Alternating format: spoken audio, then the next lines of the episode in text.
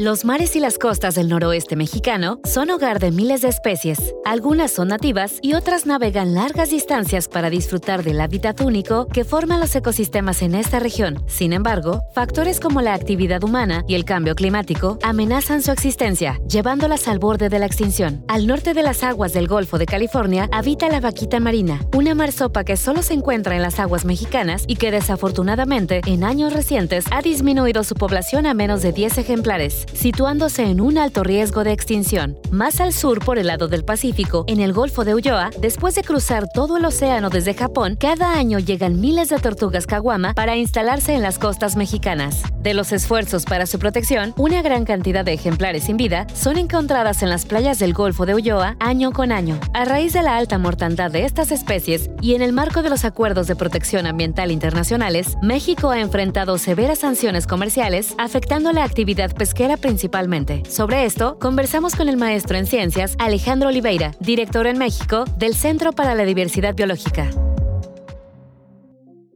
Bienvenido Alex, mucho gusto y muchas gracias por estar el día de hoy con nosotros en Para Luego es tarde. Y bueno, para entrar de lleno al tema, una duda que nos surgió a Yasmín y a mí cuando veníamos en el coche hacia la cabina. ¿Cómo se determina una especie en peligro de extinción? ¿Cuáles son como las características o el proceso para decir, esta especie la tenemos que proteger por esto, esto, esto y el otro, ¿no? Gracias por la invitación. Eh, sí, es una eh, muy buena pregunta, inclusive es difícil de resolver eh, o de contestar para los biólogos ¿no? Que uno puede pensar que porque una ranita ya no la podemos encontrar o un pajarito ya, ya no, ya, no lo, podemos ver, está extinta, pero no es así. Puede haber casos en el que hay ejemplares todavía vivos, pero la población ya no se puede reproducir, ¿no? En el caso, por ejemplo, que hayan quedado únicamente pues machos, necesiten a las hembras o viceversa, o que las condiciones ya no permitan que se junten o quedaron divididas. Entonces es ahí cuando ya se determina que está extinta funcionalmente. La población ya no es capaz de reproducirse y de volver a ser sana o, de crecer como alguna vez lo fue. Tenemos el caso de la vaquita marina que a pesar de que hay 10 ejemplares en todo el planeta, en una zona muy restringida, pues se sigue viendo que hay crías que se siguen reproduciendo y se han hecho análisis genéticos para demostrar que tiene una variabilidad suficiente que pueden sobrevivir a esta restricción de una población tan pequeña, porque también se puede presentar la problemática que son tan poquitos que empiecen eh, reproducirse entre parientes. Y eso eh, pues genera como deficiencias, deficiencias sí en, la genética exactamente de, las especies. Y eso puede ser va a ir contraproducente no para las para las especies. En el caso de la vaquita hay pues todavía esperanza porque hemos visto bueno los científicos han visto que, hay crías ha habido nacimientos eh, se les ve en buen estado de salud. Entonces por ello se puede decir que pues todavía no está extinta a pesar de que haya tan poquitos ejemplares. Alex cuál fue la causa para que llegara a hacer solo 10 ejemplares de vaquita? Eh, la principal amenaza de la vaquita siempre ha sido las redes de pesca. Desde hace eh, varias décadas se ha pescado el camarón. Para pescar el camarón se utilizan unas redes de pesca, imagínate como una, una red de,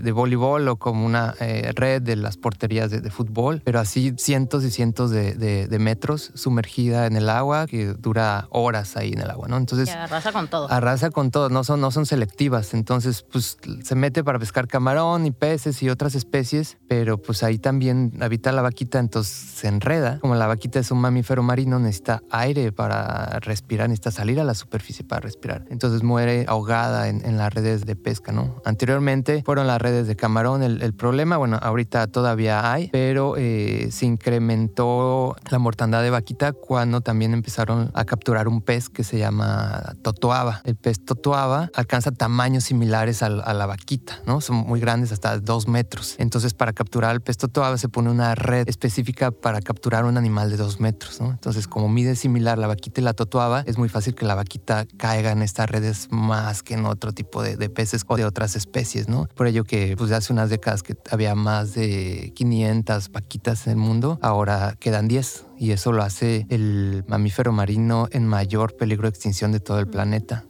Yo tengo otra pregunta que me acaba de surgir. Por ejemplo, cuando se determina que una especie está en peligro de extinción, que se hace la declaratoria, ¿no? De esta especie está en peligro de extinción. ¿Qué viene después? ¿O por qué es necesaria que se haga una declaratoria? Supongo, quiero pensar que a lo mejor hay especies que, o puede ser medio controversial hacer una declaratoria o medio alarmante y se puedan como tener como ciertas precauciones, pero a partir de la declaratoria, ¿qué sucede, no? Para la especie, ¿qué tipo de programas o, o qué es lo que lo que sigue. Pues es muy triste porque una vez que perdemos a las especies ya no se pueden este, revivir, ¿no? Ya se pierden para, para siempre, ¿no?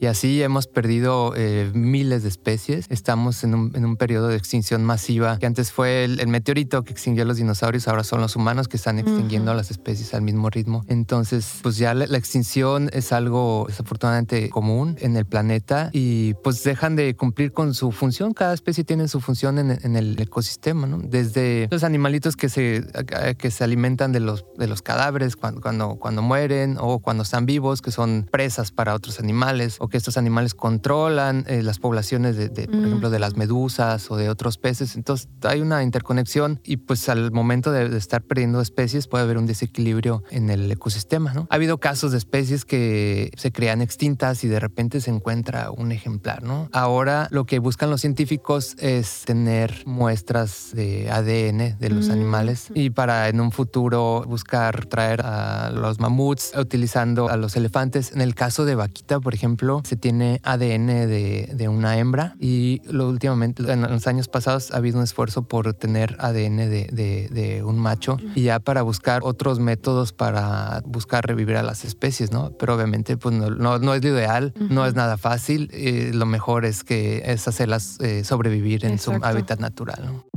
El pasado 8 de junio se presentaron los resultados de una expedición de búsqueda de vaquitas realizada en el Alto Golfo de California, donde el grupo de personas expertas celebraron el reciente avistamiento de 13 ejemplares de la especie, el número más grande desde 2021. Además, el gobierno mexicano presentó un nuevo plan de acción para proteger a la vaquita marina y hacer frente a esta problemática para eliminar la suspensión comercial impuesta por la Convención sobre el Comercio Internacional de Especies Amenazadas de Fauna y Flora Silvestres. A pesar del ligero incremento de la población de vaquitas y los múltiples esfuerzos de los gobiernos de México, Estados Unidos y Canadá, el panorama sobre la sobrevivencia de la vaquita marina aún es crítico. La presencia de las redes de pesca ilegal y la falta de vigilancia efectiva en la zona mantienen a esta especie al borde de la extinción.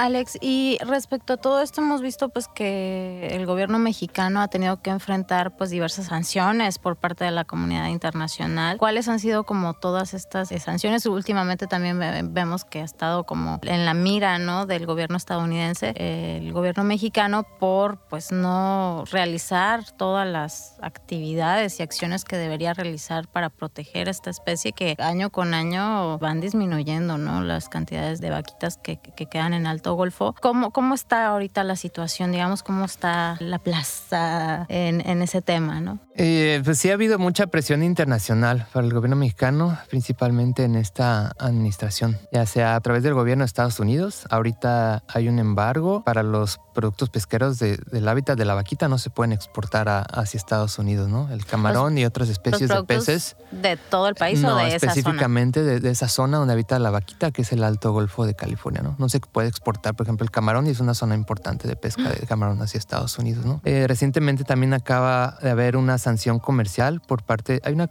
convención sobre el tráfico de especies amenazadas que se llama CITES. México es parte de, esta convención. Todos los países se pusieron de acuerdo para decirle a México es que estaba incumpliendo con, con este acuerdo internacional, que no había hecho la tarea en la conservación de la vaquita y se aplicaron sanciones comerciales. Se impidió el comercio de muchas especies eh, de mexicanas, la exportación hacia otros países, ¿no? Esto duró unas semanas nada más, pero sigue habiendo otros tipos de amenazas. Ahora el gobierno de Estados Unidos identificó a México porque está ahora de forma unilateral, porque sus leyes así, así, así lo, lo rigen. Dicen que un país no está cumpliendo con este tratado internacional, entonces nosotros te podemos embargar o podemos sancionar comercialmente, ¿no? Entonces ahora de únicamente de la restricción de embargo del Alto Golfo del hábitat de la vaquita marina pudiera presentarse como un embargo a todos los productos eh, pesqueros del país, porque México no está cumpliendo cumpliendo con, los tratados internacionales que protegen a la, vida silvestre, que en este caso es la Convención de Tráfico de Especies Amenazadas. Entonces, esa amenaza está latente.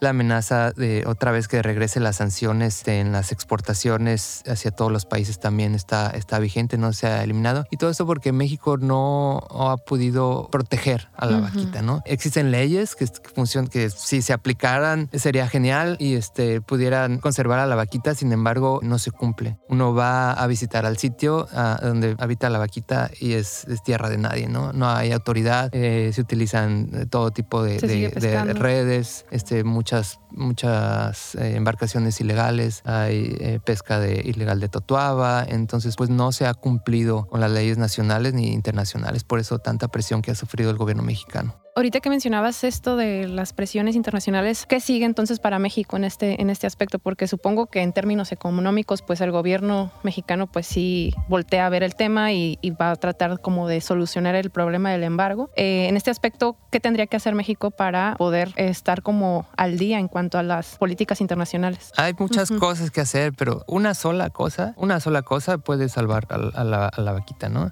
Si la principal amenaza para la vaquita son las redes de pesca, es quita todas las redes de pesca de su área de distribución. Estamos hablando de un área de distribución de 25 por 25 kilómetros en el, en el mar. Eso ya está definido, ya está, ya está el plan. Están prohibidas las redes ahí, están prohibido el tránsito de embarcaciones en esta zona. No se cumple tienen mucho mal este, los pescadores para usar sus, redes. el gobierno no ha implementado alternativas, otro tipo de, redes, bueno, de artes de pesca que no capturen eh, eh, vaquita o, otros mamíferos marinos. Esto no ha sucedido. Pero es únicamente no metas embarcaciones en esta zona, no metas redes y con eso que se haga cumplir sería un cambio enorme, ¿no? Hay muchas otras cosas, te digo, que poner monitoreo satelital a las embarcaciones, que poner radares, que este, otro tipo de apoyos, se pueden hacer muchas otras cosas que están ya también escritas, pero con eso que se hiciera eh, sería bastante fácil. Prácticamente dejarlas en paz. Falta, falta la acción, ¿no? Dejarlas en paz. ya está todo, nada más falta como la voluntad de hacerlo. Sí, y no ha sucedido por, por años, por, décadas. No, desde que yo entré al SEMDA en 2008 y recuerdo que en ese entonces quedaban 200 vaquitas, se hablaba de 200, ahí conocí a la vaquita marina y ahorita estamos en 10, entonces es como...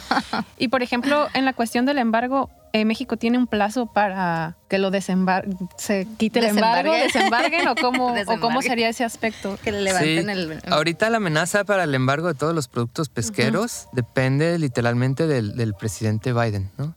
Tiene hasta mediados de julio para decidir si se implementa esta sanción o no, Y la otra, el otro embargo nada más al, al, al Alto Golfo es pues hasta que México compruebe que sí está, que sí está haciendo algo. Haciendo algo, ¿no? Entonces, pues no creo que esto suceda a, a corto plazo, ¿no? Y sobre todo también tiene que ver con el contexto político, ¿no? Quizás se lo pasen a la otra administración. Sí, pues van pateando el bote, ¿no? Cada administración con Peñaneta, recuerdo que vimos cómo iba pateando el bote nada más como ya que cerrar la administración y que todavía quedaran vaquitas. Ajá, una papa como papa caliente y no quieren lidiar con ese problema. Exacto. Desafortunadamente es como que una actitud que vemos con muchos temas ambientales, ¿no? Y pues siempre en el tema de las especies como que sí pega mucho porque son tan bonitos y carismáticos.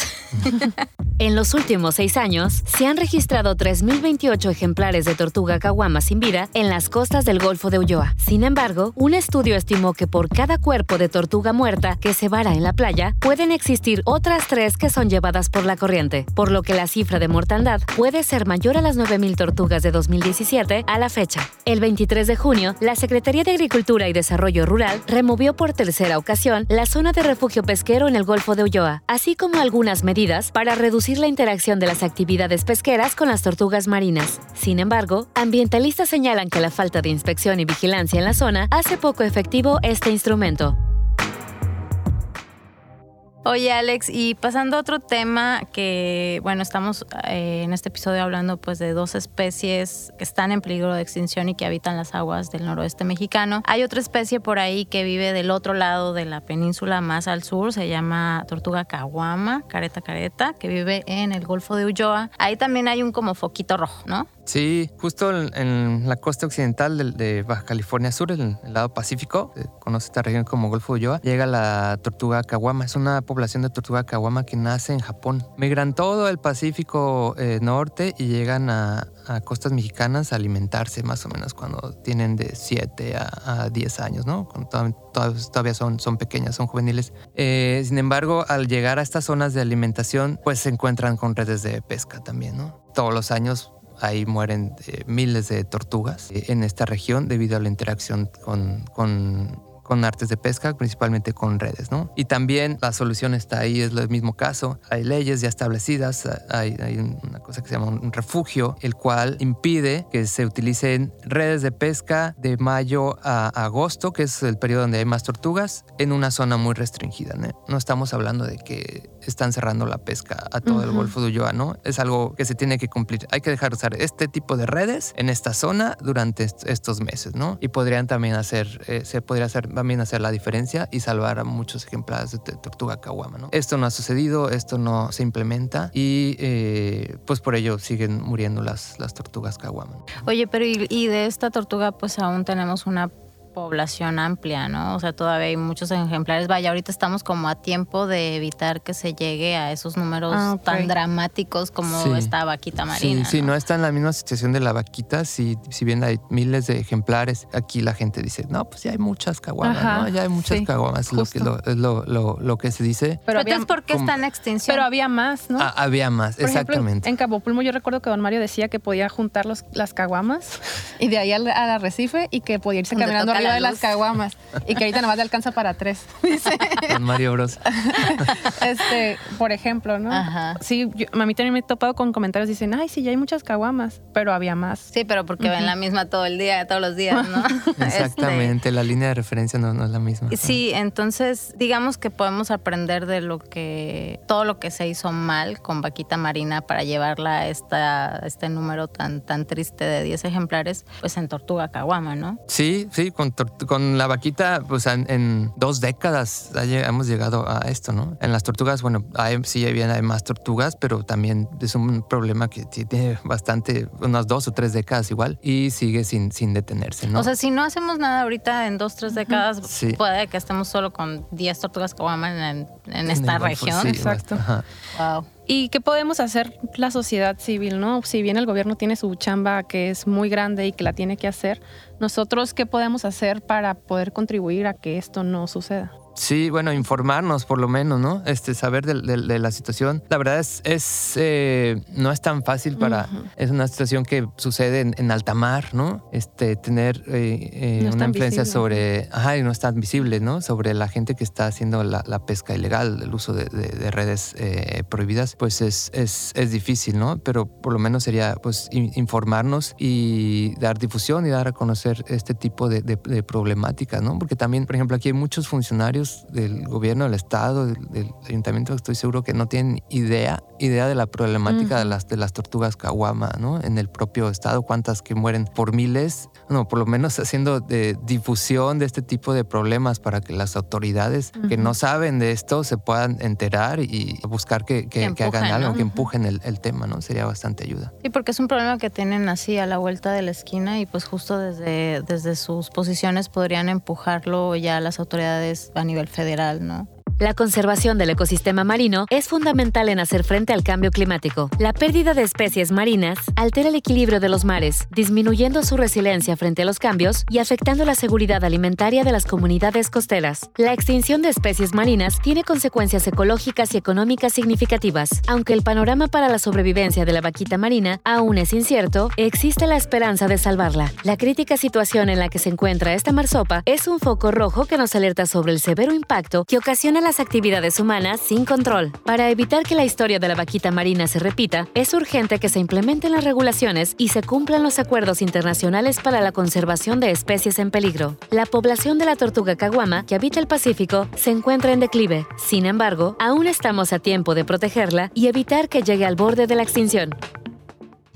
Eh, Alex, pues algo que quieras compartirnos al respecto a qué, está haciendo el Centro para la Diversidad Biológica en estos temas que pues sabemos que, que los traen en su agenda. Eh, ¿Algo que nos quieras compartir? No, pues nosotros justo hemos trabajado estos, estos dos temas ya por bastantes años y pues sí, nuestro papel ha sido presionar al gobierno eh, mexicano para que eh, proteja a las especies en peligro de extinción. ¿no? Tenemos este y otros temas. Trabajamos en especies a veces que pues compartimos con México y Estados Unidos, ¿no? como la zona del muro fronterizo también está la tortuga caguama, que también habita en zonas de Estados Unidos. Entonces, eh, pues trabajamos en este tipo de, casos. Pues nada más a agradecer eh, la invitación para hacer difusión de estos temas. No, muchas gracias a ti, Alex, por acudir a Para Luego es Tarde y pues informarnos sobre estos temas que son bastante importantes. Y ahora sí que a las personas que nos están escuchando, que se sumen a esta causa y que nos ayuden a aumentar las poblaciones de, de vaquitas. Pues a detener, ¿no? La pérdida de especies en, en, general. Creo que sí es una situación bastante. Y, aprender a observar, ¿no? Por ejemplo, a las comunidades, a nosotros que estamos como más cerca, ¿no? De, de ciertas especies, pues aprender a observar también lo que se hace y lo que no, ¿no? Pues muchas gracias, Alex, por acompañarnos. Esperamos tenerte de vuelta muy pronto.